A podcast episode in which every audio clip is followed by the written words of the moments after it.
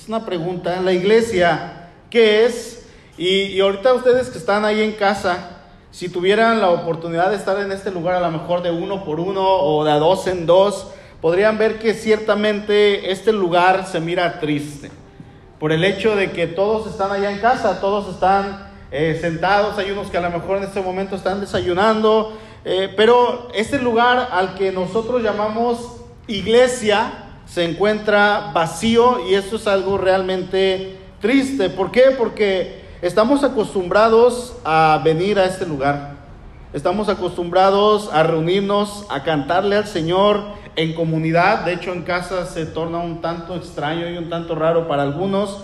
Estamos acostumbrados a recibir palabra de Dios directamente del altar, no estando en un sillón o no estando allá acostados en cama. Y creo, hermanos, que hemos hecho parte de nuestra vida el venir a este lugar y convivir con los hermanos, o por lo menos decir, hermano, Dios te bendiga, hermano, Dios le bendiga, ¿verdad? Hemos hecho parte de nuestra vida. Y ciertamente, con esta predicación, yo no quiero que piensen que les voy a predicar sobre el hecho de que, no de que vengamos o no vengamos a este lugar, a estas instalaciones, a este edificio, somos y seguiremos siendo el cuerpo de Cristo, que sí es cierto, pero no voy a hablar de eso. No piensen que les voy a predicar de que el hecho de que no vengamos, eso nos tiene que dar hacia adelante, porque al final de cuentas, hermanos, somos la iglesia del Señor y algunos podrían decir, pues no necesitamos a la iglesia, porque si yo llego a compartir esto, no falta la persona que a lo mejor lo pueda tergiversar y decir, no necesitamos a la iglesia porque yo soy la iglesia, sí. Ciertamente yo soy la iglesia, estemos aquí o estemos en casa o estemos en cualquier parte donde Dios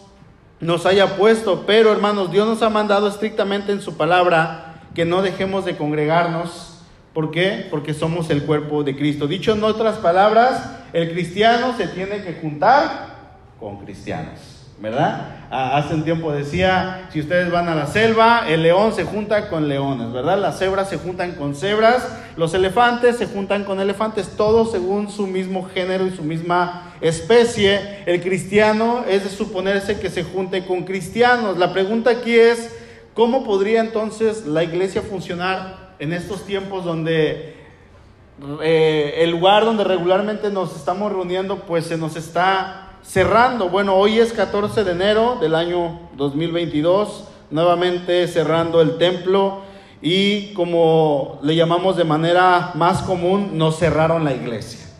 Hermanos, nos cerraron la iglesia, pero hermanos, la iglesia no es el edificio.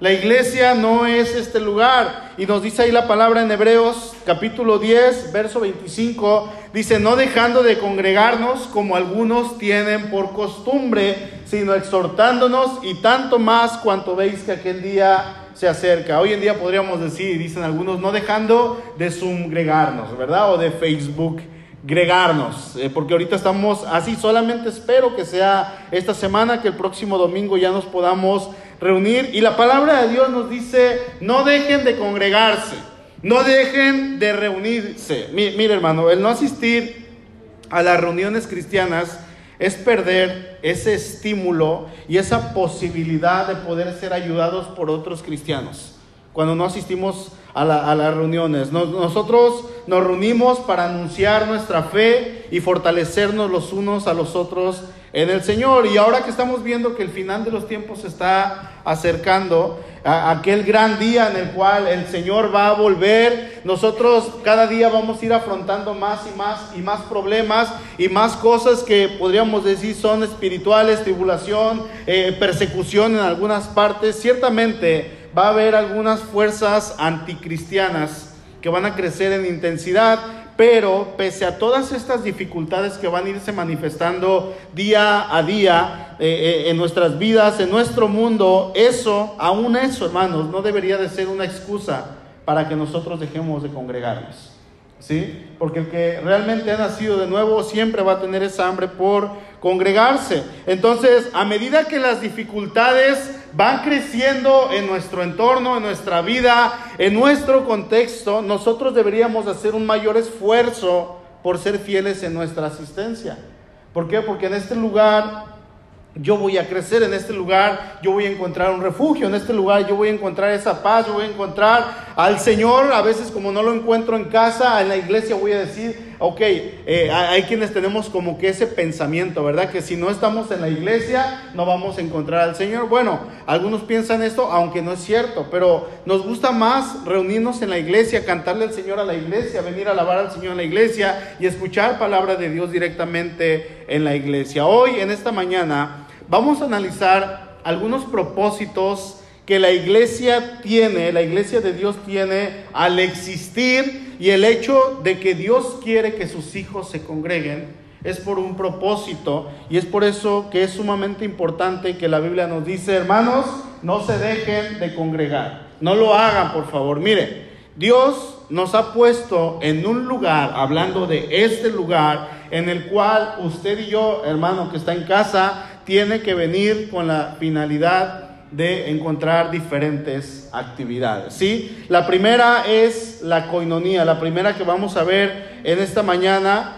eh, es la coinonía. ¿Y qué es la coinonía? Bueno, la coinonía es la interacción de los hijos de Dios, es aquella reunión del cuerpo de Cristo con el objetivo de tener una cercanía, de tener una comunión, de tener eh, eh, esa convivencia. No solamente se debería de tratar de venir a este lugar y sentarnos en esa silla, termina el servicio y me voy. Fue lo que yo hice cuando yo llegué a la iglesia. Yo me senté en el mismo lugar aproximadamente durante ocho meses. En aquel tiempo nadie me habló, nadie me dijo, solamente ya como que me empezaban a ver como a los cinco o seis meses, ya como que mira, ahí se sienta alguien cada que tenemos servicio de jóvenes, ¿no? Entonces yo me sentaba, terminaba el servicio, me daba la vuelta y me iba. Y así estuve muchos meses.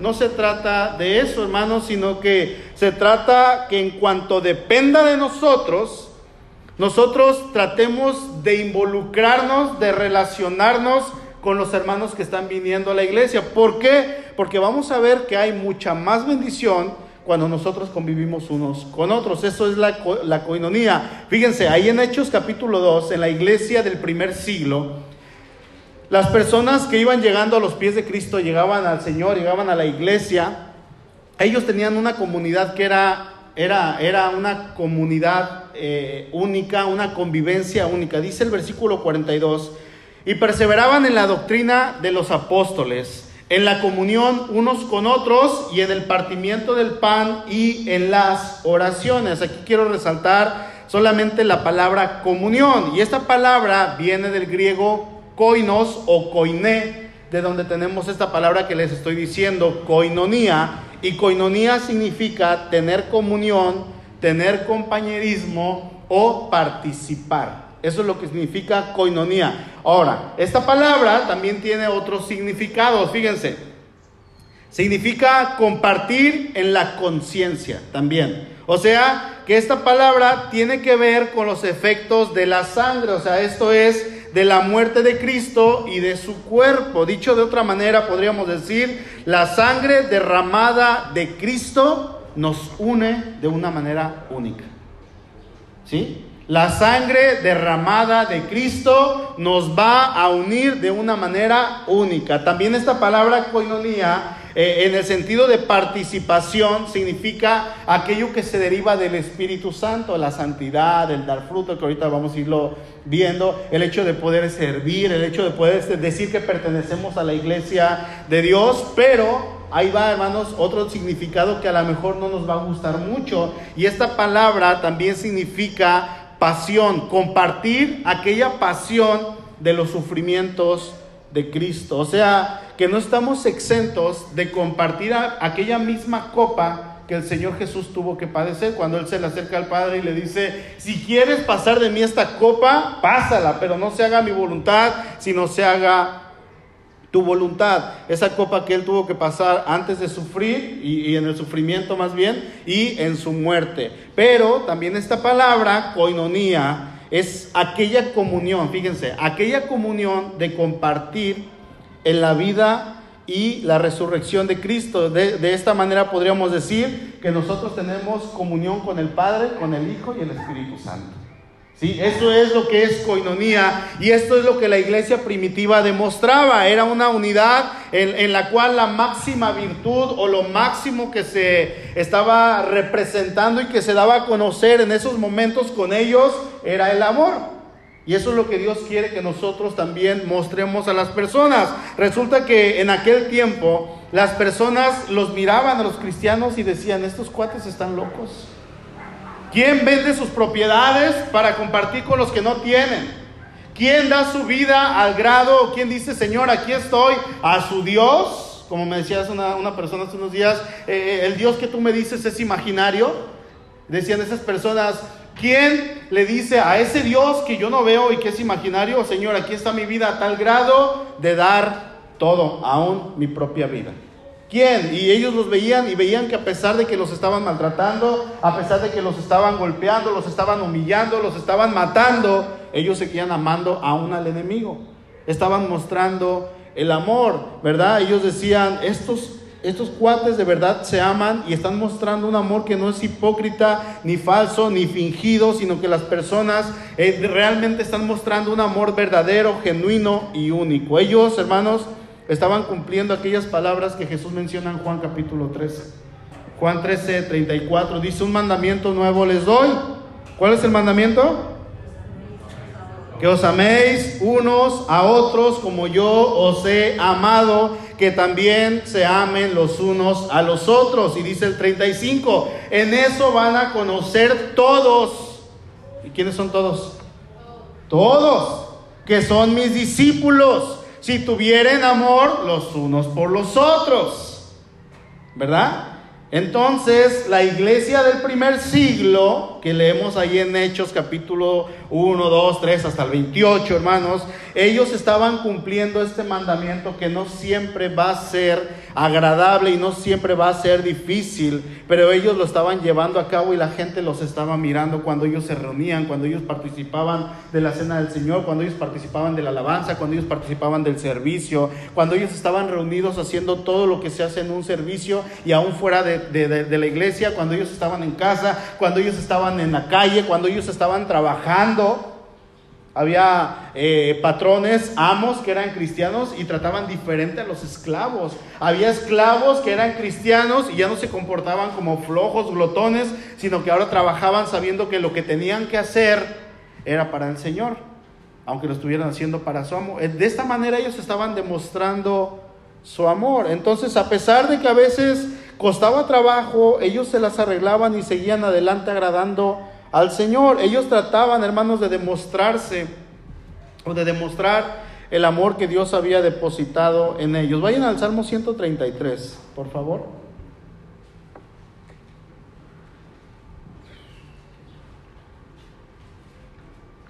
Nos pasa que en ocasiones sabiendo que somos que somos el cuerpo de Cristo, la sangre de Cristo, perdón, aquellos que Cristo ha comprado con su sangre, que somos la iglesia de Cristo, llegamos a la iglesia de Cristo, a este lugar que le llamamos la iglesia, y saludo a mi hermano que está a un lado mío y le digo, ¿cómo está hermano?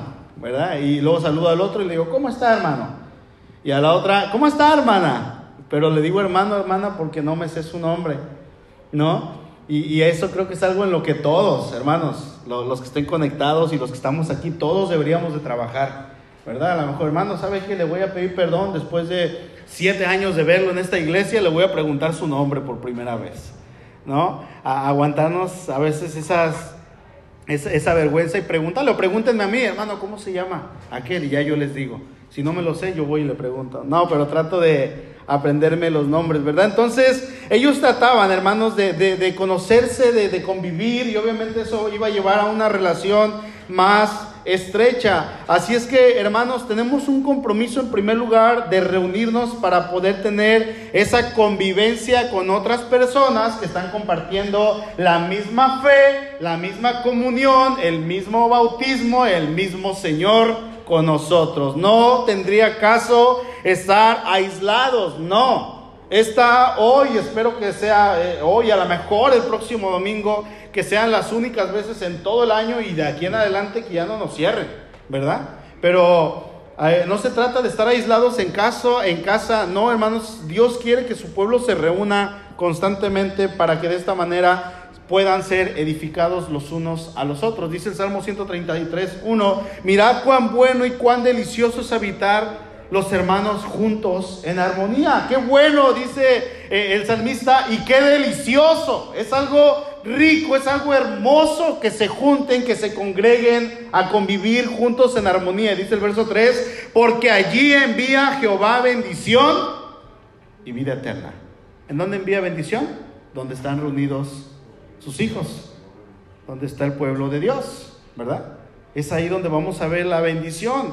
Entonces, hermanos, Dios ha puesto a la iglesia como un medio para que los creyentes tengan esa armonía entre sí, convivan, se, se relacionen, porque hay una sola cosa en común, o podríamos decir, hay una sola persona en común que nos une, y ese es Cristo el Señor. Amén. Hay algunos cristianos, y esto es algo bien real, hermanos, fíjense. Hay algunos cristianos o que se dicen ser cristianos, yo diría más bien que se dicen ser cristianos, y dicen, yo soy cristiano, yo soy un creyente, pero yo no me congrego. Yo no me congrego y es Dios y yo solamente.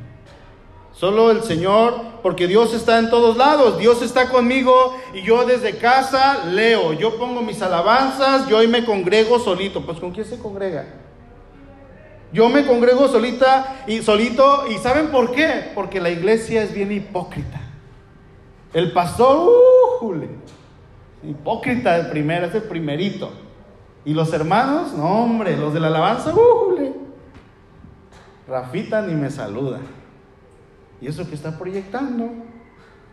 Pasé y los sugieres ni me saludaron. Los creyentes, disque creyentes, son unos hipócritas. Hermanos, esto es una falacia creer que yo me voy a congregar en casa solo, que yo puedo estar en casa solo. Sí, obviamente yo soy la iglesia de Dios, pero el decir yo me congrego, Señor, solamente tú y yo y tu iglesia, yo no quiero saber nada de ellos, es como si llegara una persona y me dijera, pastor, lo invito a comer a mi casa y traigas a su niña, pero no se traiga a Suri porque ella no nos agrada, ni a mi esposa ni a mí, ni a mis hijos. No, no la traiga porque nos cae mal ella, así es que lo queremos a usted, pero no queremos a su esposa, así es que venga solamente usted y tráigase a su niña para que juegue con mis niños. ¿Qué haría yo? Sí, hermana, ahí nos vemos.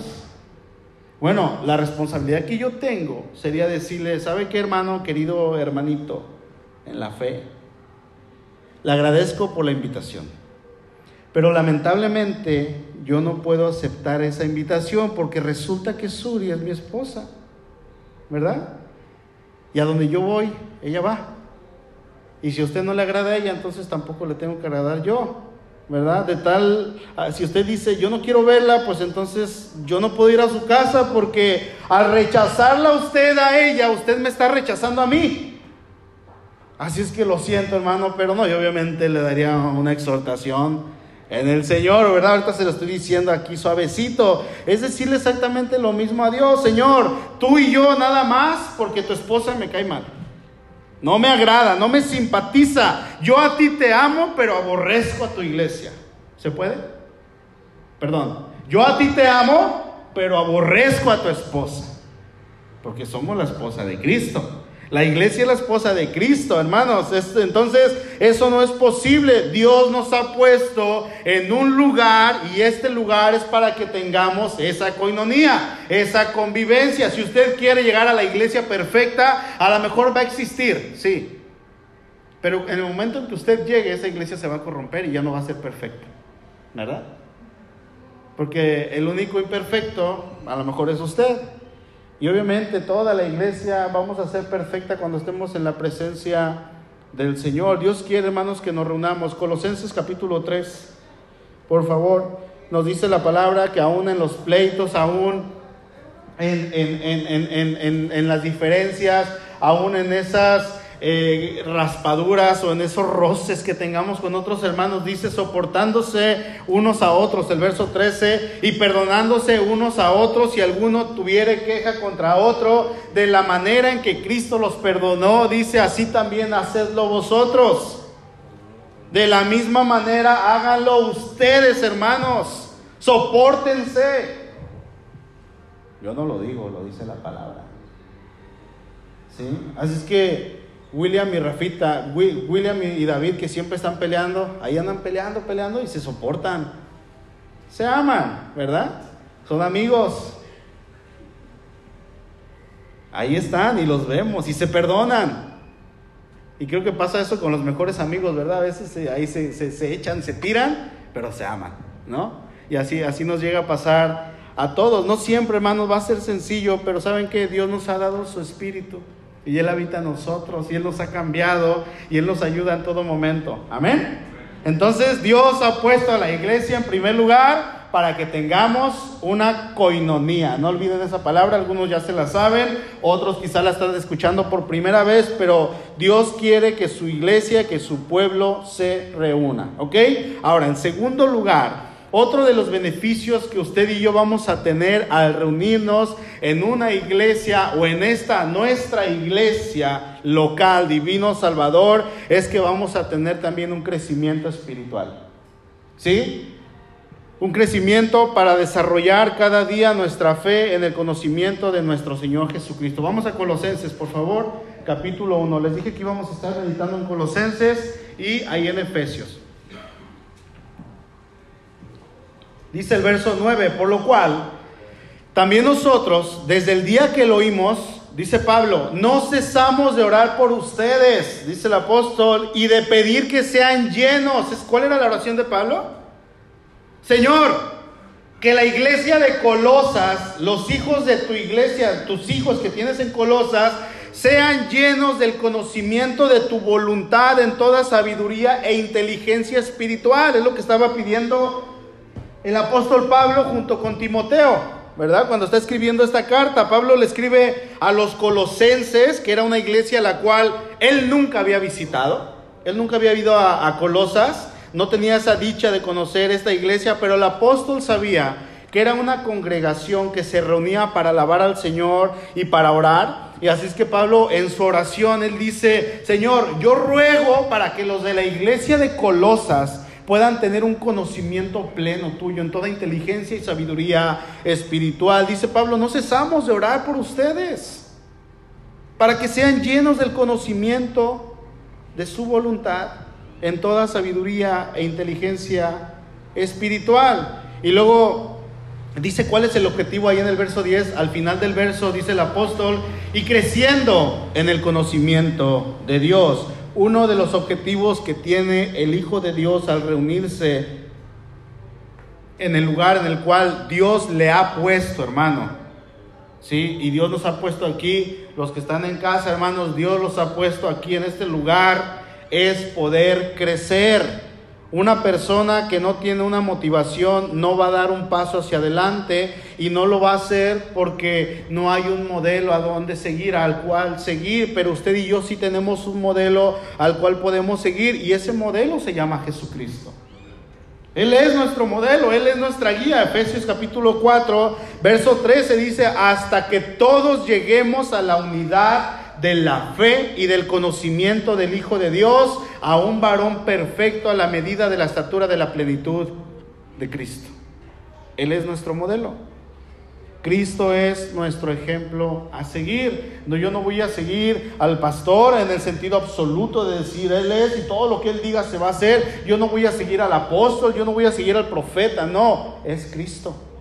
Y solamente Cristo, crecer cada día y cada día más y más hasta llegar a ser como nuestro Señor, porque Él es nuestro máximo ejemplo. Es decirle, Señor, yo quiero conocerte más y más, quiero saber quién eres tú. Y hermanos, este conocimiento jamás va a terminar, jamás. Vamos a partir de esta tierra, a morir o que el Señor venga. Y vamos a estar toda la eternidad alabando al Señor y toda la eternidad, hermanos yo no sé si ella se va a tomar por el tiempo, pero minuto a minuto, hora a hora, año por año, década, siglo, milenio tras milenio, vamos a seguir aprendiendo de nuestro Señor. Nunca se va a acabar ese aprendizaje de nuestro Dios porque Él es infinito. Así es que yo, es decirle, Señor, yo quiero crecer, yo no quiero quedarme como un niño toda la vida. E, es lógico, hermanos, el ver a un niño y saber que ese pequeño va a crecer. Yo a veces veo a mi hija y yo no quiero que crezca. ¿no? Pero de repente ya la quiero ver crecida, ya quiero ver que eh, le digo a Suri, ya quiero bautizarla. Que me diga, papá, ya recibí a Cristo, ¿me bautizas? Híjole.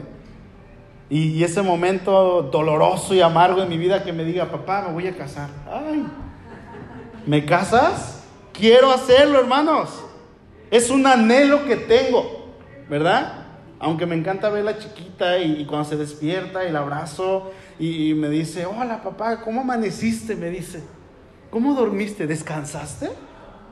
Yo no quiero que crezca, pero también en mi corazón yo sé que ella tiene que crecer y es un proceso el cual ella va a ir avanzando. Sería antinatural el hecho de saber que eh, nació y pasen 50 años y no crezca. ¿Se imaginan? Sería terrible, hermanos. No, no funciona así. El hecho, si, si eso llegase a pasar, sería un caso extraordinario o, incluso es, algo que no es normal, ¿verdad? Y se le, se le conoce como un retraso mental o como eh, el síndrome de Down. Pero si fuera un caso en el que, por ejemplo, es una niña completamente sana, un niño completamente sano y no crece nunca, pasan 50 años y sigue de la misma estatura, con la misma mentalidad, hermanos, estudiaría por los científicos. Vamos a estudiar el caso de la juventud eterna. ¿Qué es lo que tiene en su sangre?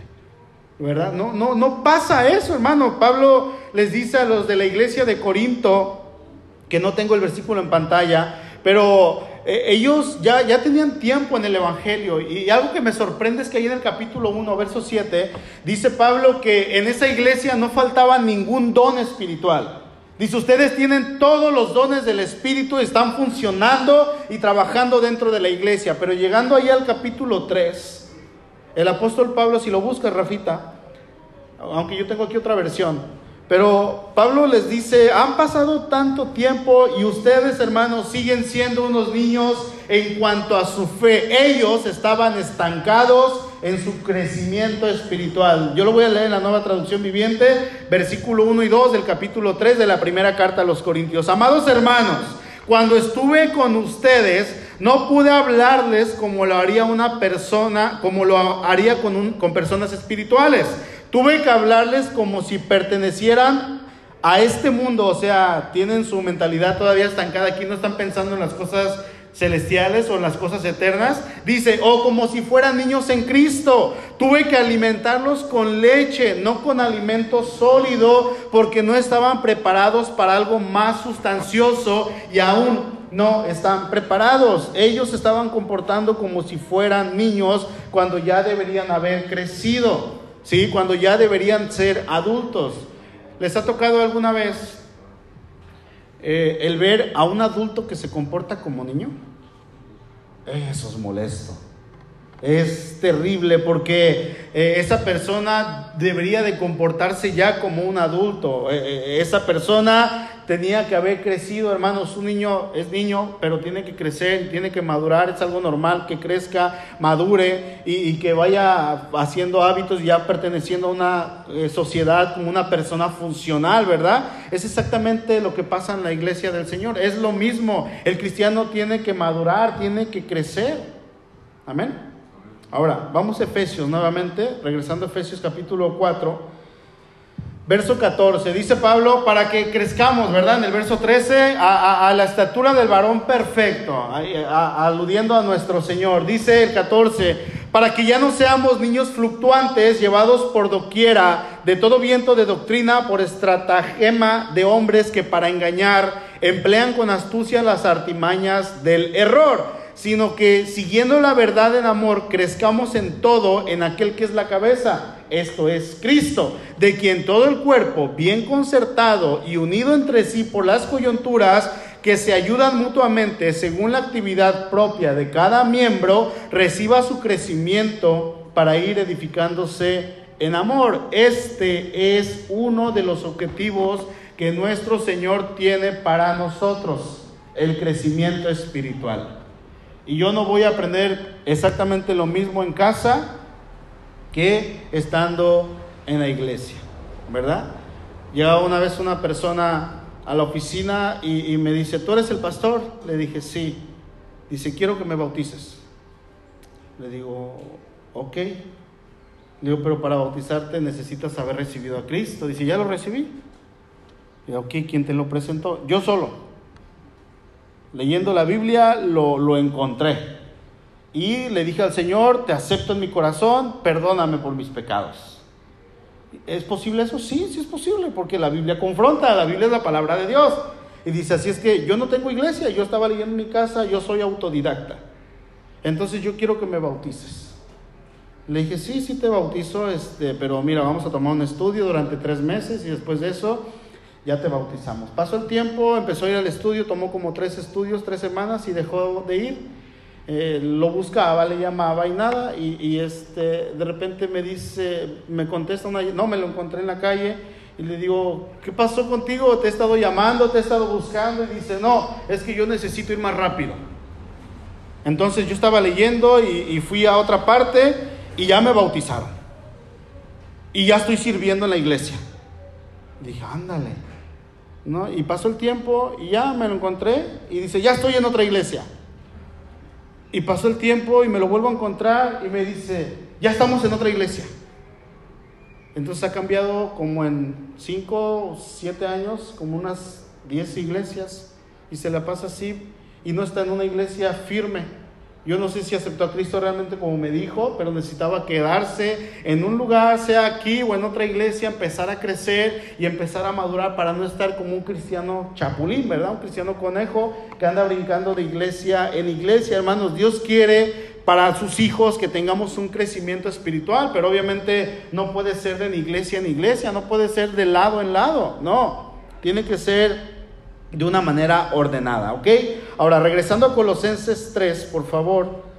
Eh, eh, bueno, vamos a ver el verso 1 ahorita, pero vamos a, a, encontrar otro aspecto por lo cual Dios funda la iglesia. Entiéndase por iglesia aquella entidad o aquel edificio donde se juntan eh, alrededor del mundo millones y millones de personas, porque déjeme decirle que en este momento, en otras partes del mundo, aquí de nuestro municipio, de nuestro estado, de nuestro país, se están reuniendo millones y millones y millones de personas en todo el planeta con el único objetivo, o se están congregando en casa, para alabar y aprender y glorificar a Dios con un corazón genuino y hambriento por escuchar su palabra. Y al reunirnos, hermanos, vamos a encontrar también nuestro tercer aspecto, y ese aspecto es que Dios quiere que sus hijos den fruto. ¿Sí? Dios quiere que su iglesia dé fruto. Colosenses capítulo 1, por favor, verso 10 dice, para que andéis como es digno del Señor agradándole en todo, llevando fruto en toda buena obra. ¿Sí? ¿Cuáles son algunos aspectos del fruto cristiano? Dice el versículo 11, lo leo en la NBI, dice, y ser fortalecidos en todo sentido con su glorioso poder. Así perseverarán con paciencia en toda situación. Entonces, Dos de los frutos que vamos a tener es fortaleza de Dios para nuestra vida y una perseverancia en toda situación. Perseverancia, hermanos, que en estos tiempos nos van a servir. Una perseverancia que aún estando en casa y, estando me llegando las notificaciones del teléfono de WhatsApp, yo digo las quito y voy a escuchar la palabra de Dios. Una perseverancia de que a pesar de no estar viniendo a la iglesia, yo voy a mantenerme orando. Una perseverancia de que aún de no venir a la iglesia, yo voy a mantenerme escuchando predicaciones, ¿verdad? Yo voy a mantenerme leyendo la palabra de Dios. O sea, que cuando nos digan, hermanos, ya pueden regresar al templo. Estas semanas no van a significar nada en cuanto a nuestro pensamiento de lo que es la iglesia y el valor que ésta tiene para nosotros. ¿Sí? Estuve en casa, pero eso no me va a hacer tropezar para nada. Yo voy a perseverar, ¿verdad? Dice el verso 12, dando gracias con alegría al Padre otro de los frutos que tendremos, hermanos, es tener esa bendición, de, perdón, que tendremos de ser parte de la iglesia y de tener la bendición de ser parte de la iglesia de Cristo, es que podremos dar siempre una acción de gracias a Dios en todo. ¿Sí? Ahora, hago una pregunta. ¿Cuál es la característica más importante del cristiano para que realmente se vea que es cristiano? ¿Cuál es? El fruto el fruto. ¿Sí? Dice el Señor Jesús ahí en Mateo 7, por sus frutos los conoceréis. ¿Sí? Hoy en día los cristianos se dan a conocer muchas veces en redes sociales. Por sus muros los conoceréis, ¿no? Podríamos buscar ahí en Facebook, a ver, ¿qué es lo que ve el hermanito? Y ahí por sus muros van a ser conocidos. Pero aún, hermano, el cristiano en sus redes sociales glorifica al Señor. Dice el verso 17, así, todo buen árbol da buenos frutos, pero el árbol malo da frutos malos. Verso 20, así que por sus frutos los conocerán. El cristiano va a ser conocido por sus frutos. Es sencillo, hermano, el cristiano va a dar fruto de cristiano. El no cristiano va a dar fruto de no cristiano. Evidencia de que no es cristiano, de que no ha sido regenerado por el Espíritu Santo. ¿Sí? Ahí mismo en Mateo capítulo 24 el Señor Jesús dice en el verso 3, mas el que persevere hasta el fin, este será salvo. ¿Sí? Y no se trata de perseverar para ser salvo, sino que se persevera porque ya se es salvo por sus frutos los conocerán. Alguien que es cristiano, que tiene el Espíritu de Dios, siempre va a seguir hasta el final fiel al Señor, hermanos. En ocasiones se va a caer, pero se va a levantar agarrado de la mano del Señor. En ocasiones va a pecar, pero va a ir con el Señor y le va a decir, perdóname. ¿Verdad? Porque es cristiano. Siempre va a estar con Dios, siempre va a demostrar con sus hechos que ha sido sellado por el Espíritu Santo. Amén. Y hermanos, una cuarta característica que vamos a ver en esta mañana es que otro de los propósitos que Dios tiene para su iglesia al ser iglesia es que sus hijos al congregarse puedan crecer en santificación. Dios quiere que nosotros nos vayamos santificando día a día. Él nos ha santificado ya. Sí, pero de nosotros va a depender el seguir siendo santificados o si no, si no crecemos, obviamente vamos a seguir siendo santos en el Señor, porque Él nos ha sellado, su Espíritu está en nosotros, pero no vamos a avanzar, ¿verdad? Lo que hace el Espíritu Santo cuando llega a, nuestra, a nuestras vidas es santificarnos y es lo que Él quiere en su voluntad, es llevarnos cada día a ser más y más como Cristo. La palabra santidad o santificación significa apartado. Apartado y Quiere decir que usted y yo hemos sido apartados por Dios para vivir para Dios. Otra vez, usted y yo hemos sido apartados por Dios para vivir para Dios. Amén. Y hemos sido apartados para ya no caminar en pecado, que esa era la manera en la cual antes de Cristo usted y yo vivíamos. El, apóstol Pablo cuando él escribía sus cartas a las iglesias de las diferentes regiones ahí de, Grecia, de, Roma y de todo e, ese lugar, él siempre se refería a ellos con el término ustedes son santos son santos en el Señor. Sí, les voy a leer algunos versículos. Se los leo rápido, si quieren apuntarlos, ahí van a estar en pantalla. Colosenses versículo 1, Colosenses 1, 2, dice a los santos y fieles hermanos en Cristo Jesús que están en Colosas. Romanos 1, 7, a todos los que están en Roma, amados de Dios, llamados a ser santos. Primera de Corintios 1, 2, a la iglesia de Dios que está en Corinto, a los santificados en Cristo Jesús, llamados a ser santos. Y no solamente ellos, sino que dice Pablo, con todos los que en cualquier lugar, otros santos, invocan el nombre de nuestro Señor Jesucristo, Señor de ellos y nuestro. Efesios 1.1, Pablo, apóstol de Jesucristo por la voluntad de Dios, a los santos y fieles en Cristo Jesús que están en Éfeso.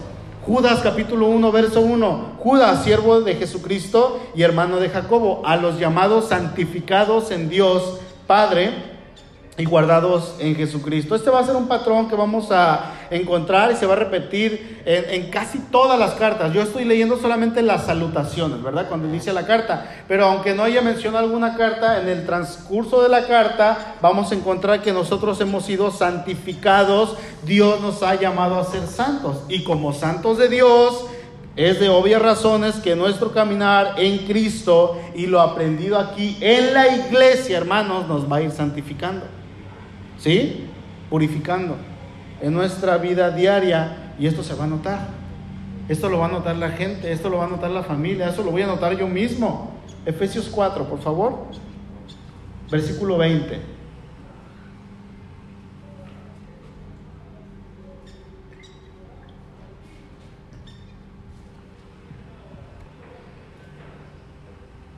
Mas vosotros, dice el apóstol, no habéis aprendido así a Cristo, si en verdad le habéis oído. O sea, si ustedes realmente han sido santificados, han sido llenados por el Espíritu de Dios, dice, ustedes han aprendido lo correcto, no de otra manera. Dice, y si, si en verdad habéis oído y habéis sido por él enseñados conforme a la verdad que está en Jesús. Y Pablo comienza a mencionarles a los de la iglesia de Éfeso que una vez que ellos están en Cristo, que una vez que ellos han llegado a los pies del Señor, ahora ellos podrían ser santificados. Y eso se trataba, hermanos, de demostrar que, que, ya no eran los mismos de antes, ya no eran las mismas personas, sino ahora como nuevas criaturas en Cristo, ellos tenían que demostrar eso, que eran de Dios y que Dios había cambiado sus vidas. Así es que Pablo comienza a darles una serie de instrucciones a los de Éfeso acerca de cómo tienen que vivir su nueva vida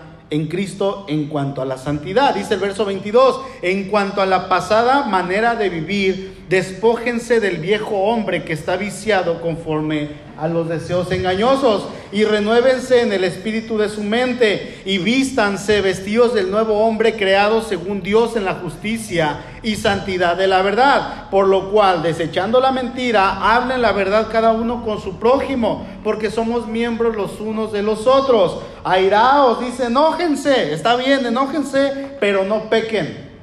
¿Sí? No se ponga el sol sobre vuestro enojo, ni den lugar al diablo. El que hurtaba, no hurte más, sino trabaje haciendo con sus manos lo que es bueno para que tenga que compartir con el que padece necesidad. Ninguna palabra corrompida salga de vuestra boca, sino la que sea buena para la necesaria edificación a fin de dar gracia a los oyentes. Y no contristen al Espíritu Santo de Dios, con el cual fueron sellados para el día de la redención. Quítense de ustedes toda amargura, enojo, ira, gritería y maledicencia y toda malicia. Antes, sed benignos los unos con los otros, misericordiosos, perdonándoos unos a otros, como Dios también os perdonó a vosotros en Cristo Jesús.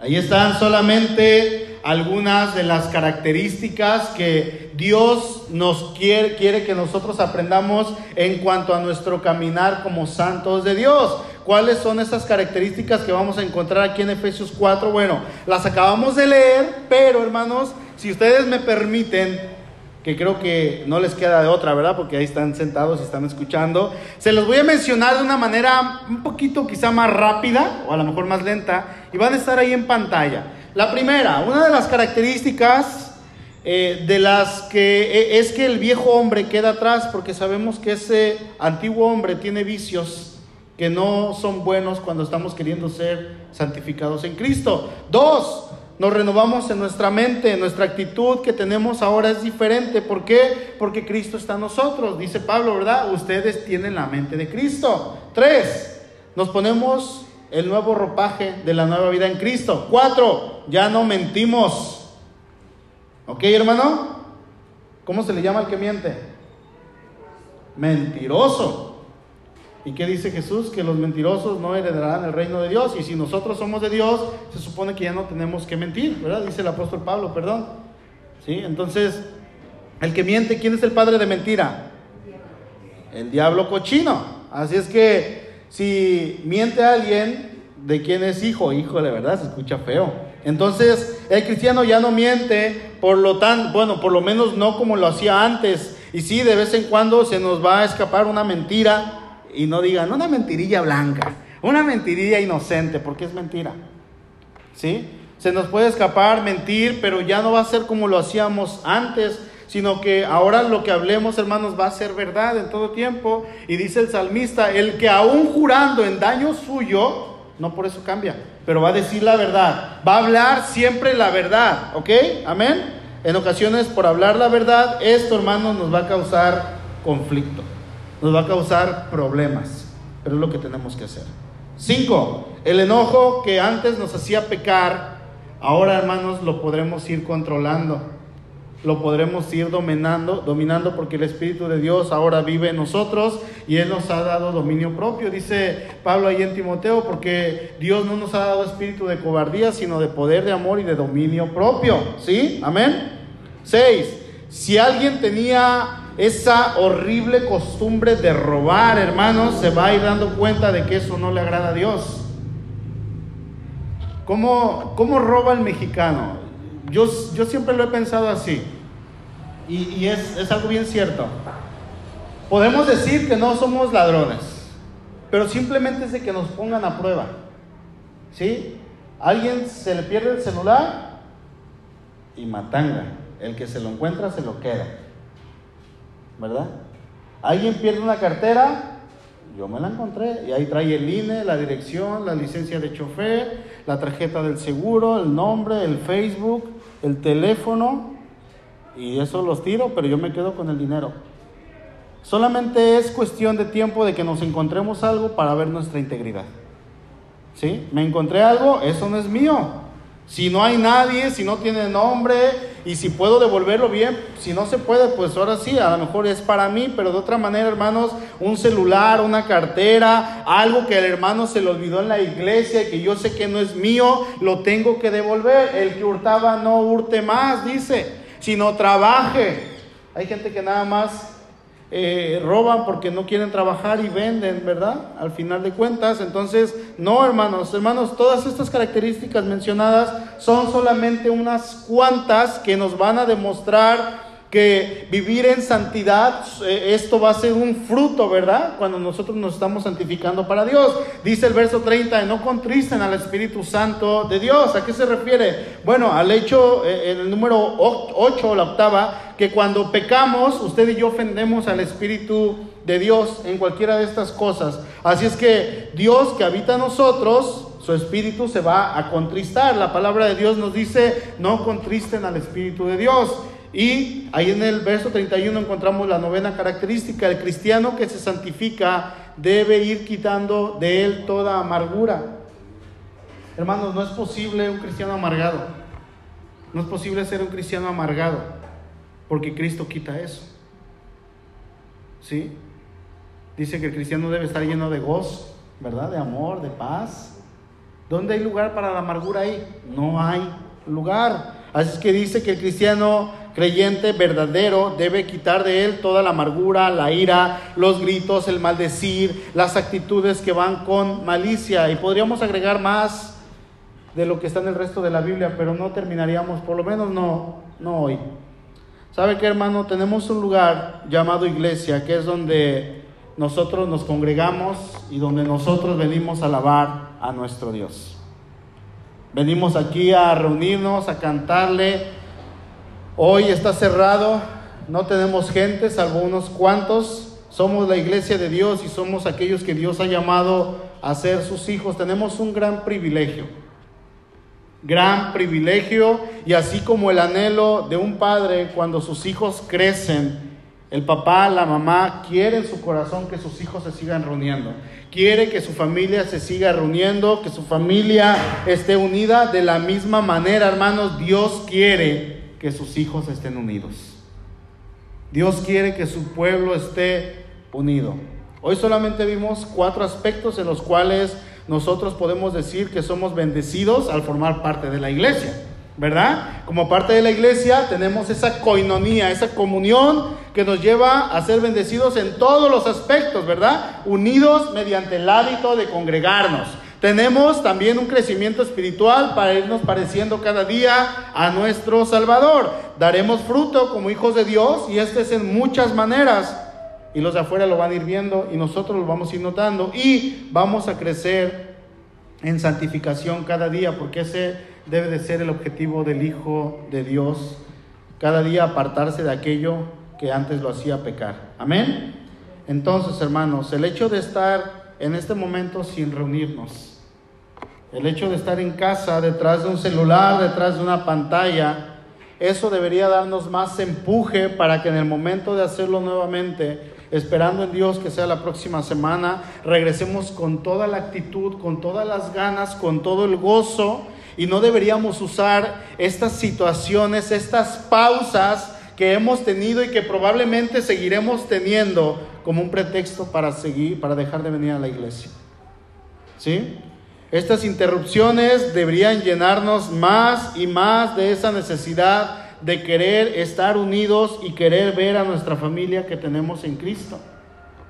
¿Sí? Yo ya quiero ir a la iglesia para poder ver a los hermanos. Nosotros, hermanos, les extrañamos.